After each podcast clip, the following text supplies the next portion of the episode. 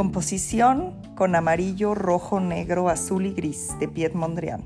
Este artista es una de las figuras más importantes en el desarrollo del arte abstracto. Su estilo se conoce como neoplasticismo y no se refiere al mundo exterior y reconocible. Mondrian desarrolló un método no figurativo de la pintura donde su ambición era expresar una realidad pura. Al remover todas las imágenes de su lienzo, se restringía solamente a líneas rectas y colores básicos.